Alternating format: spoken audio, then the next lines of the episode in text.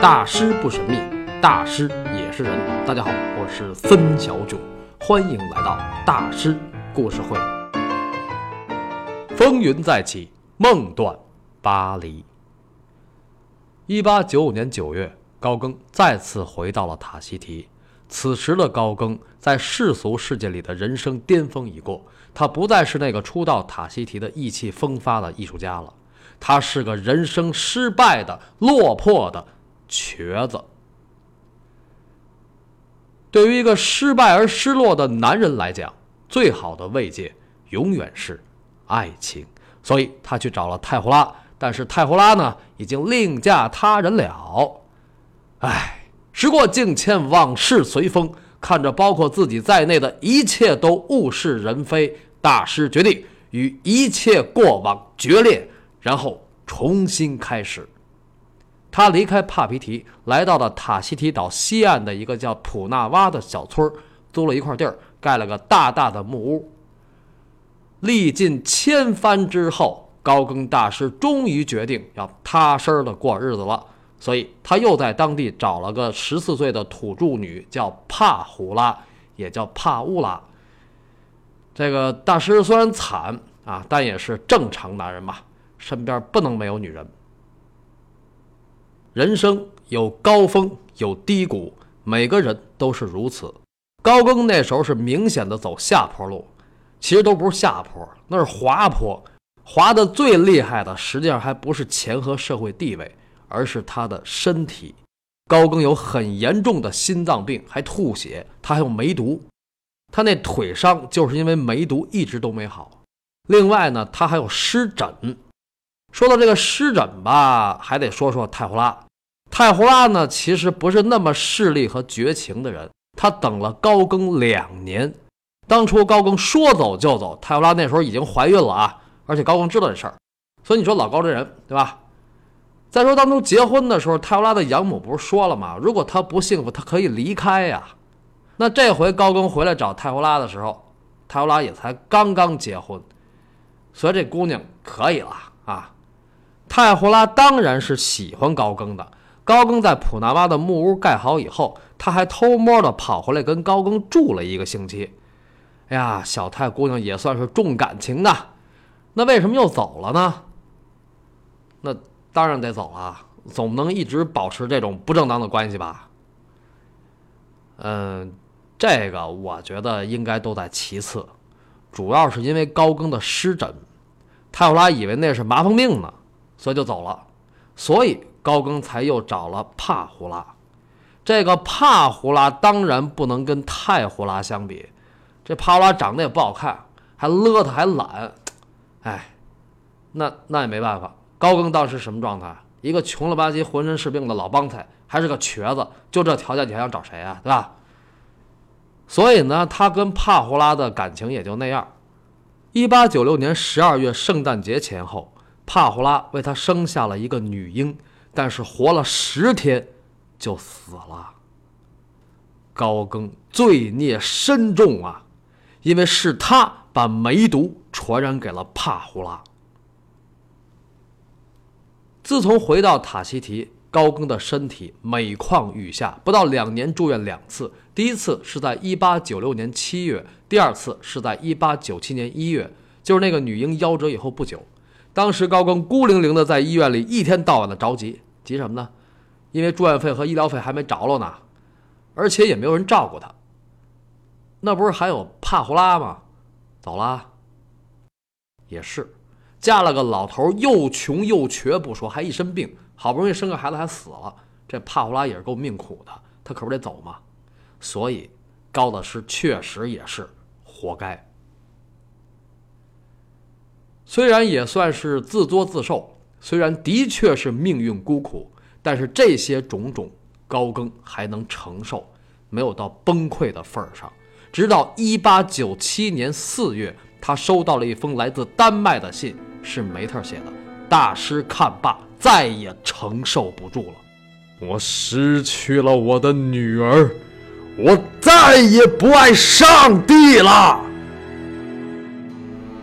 梅特在信中说，女儿阿林在一八九七年一月走了。死于肺炎。肺炎啊！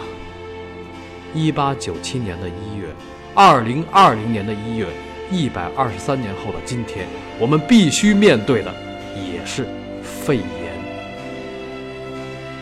我祈祷，天佑武汉，天佑中华。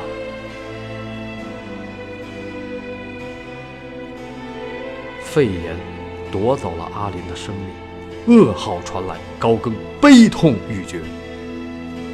他叫阿林，这也是我母亲的名字。每个人都有自己爱的方式，他的坟墓就在我的身边，在我的泪水里。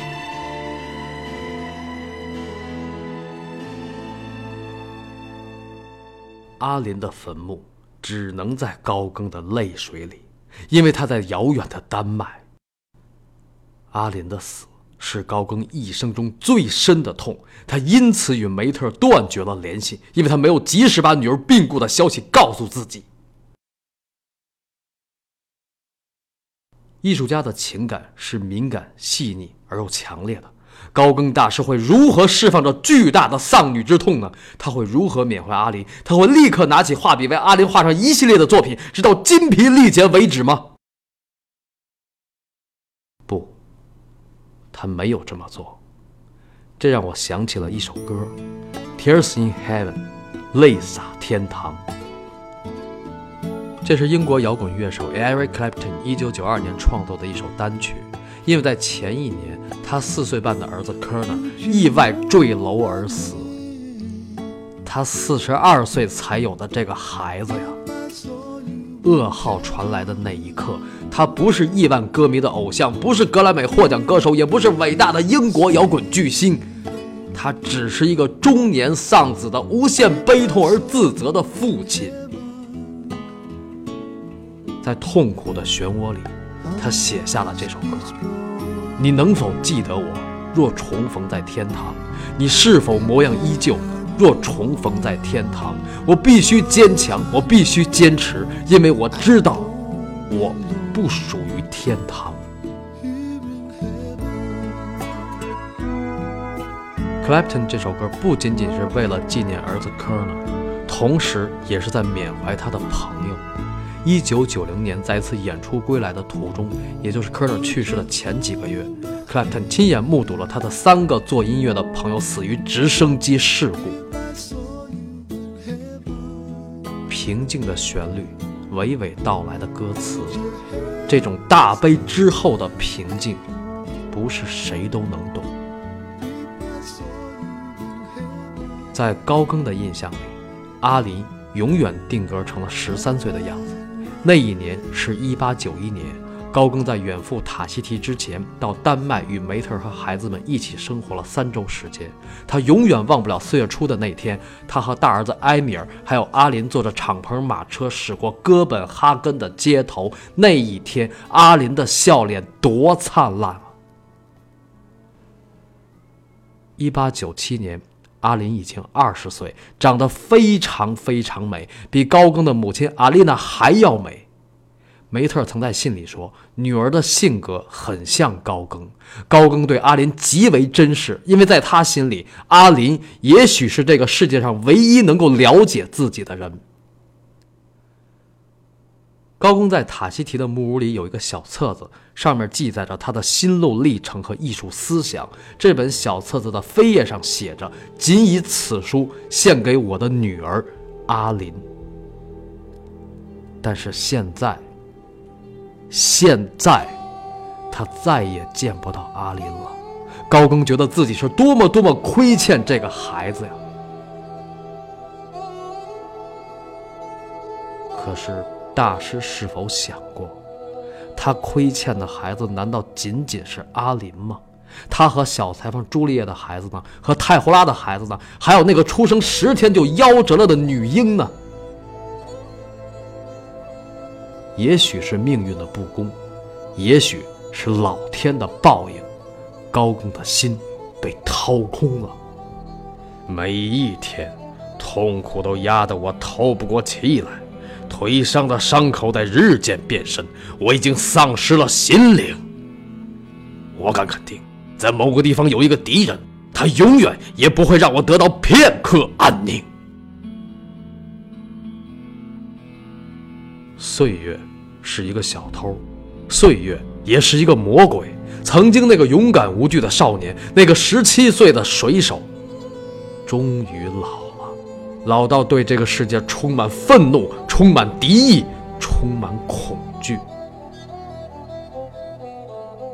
一八九八年二月，他给丹尼尔写信说：“亲爱的丹尼尔，上个月没有给你写信，因为我不想没完没了的说我已经没有任何勇气了，我想杀了自己。”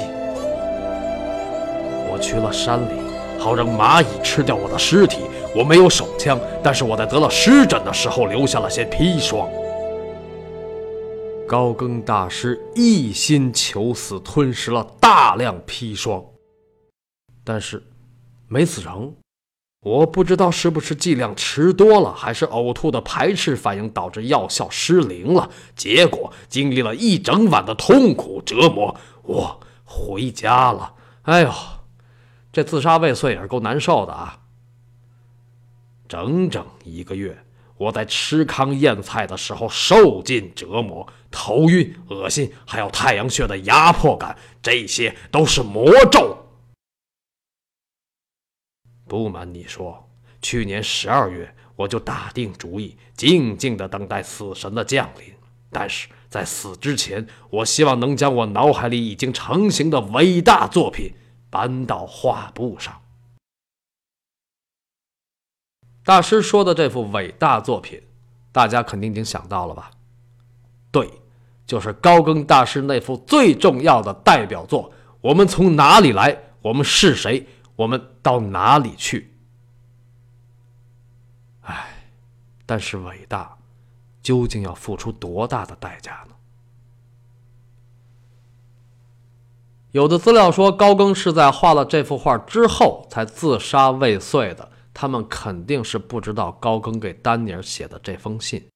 我们从哪里来？我们是谁？我们到哪里去？是一幅鸿篇巨作，长约三米七五，宽约一米三九，是高更所有作品中尺寸最大的。它当然是大师的第一代表作了，因为这是名副其实的生命之作、生命力作呀。高更无比激动地向丹尼尔诉说着这幅伟大的作品。一个月以来，我没日没夜的画，进入了一种无比狂热的状态。这幅画不仅超越了我之前的所有作品，而且今后我也再画不出任何比这更好，甚至只是接近他的作品了。在我死之前。这幅画倾注了我的全部能量。高更大师的这幅生命力作，前无古人后无来者，主题宏大，利益深远。关于它的意义，它的内涵，大师是这么说的：“我试图在一幅暗示性的装饰画里表达我的梦幻，在梦幻之中，我和整个大自然结合，站在我们的缘起和未来的面前。”在觉醒的时候，作品已经完成。我对自己说：“我们从哪里来？我们是谁？我们到哪里去？”关于这幅作品，我在这儿就不多做解释了，因为大师故事会重在讲大师的生平。因为高更大师说：“感动之后才能理解。”在了解了大师的生命过往之后，相信每个人对他的作品都会有自己的感悟的，因为艺术是感知的，不是认知的。高更大师本来是打算把这幅不可超越的作品作为自己的墓志铭的，但是画完之后豁然开朗，不想死了。这个所有的艺术创作都是基于强烈的情绪嘛，情绪释放完了就没事了。所以他就把这幅画寄给了丹尼尔，嘱咐他有空去拜访一下德加。为什么要去拜访德加呢？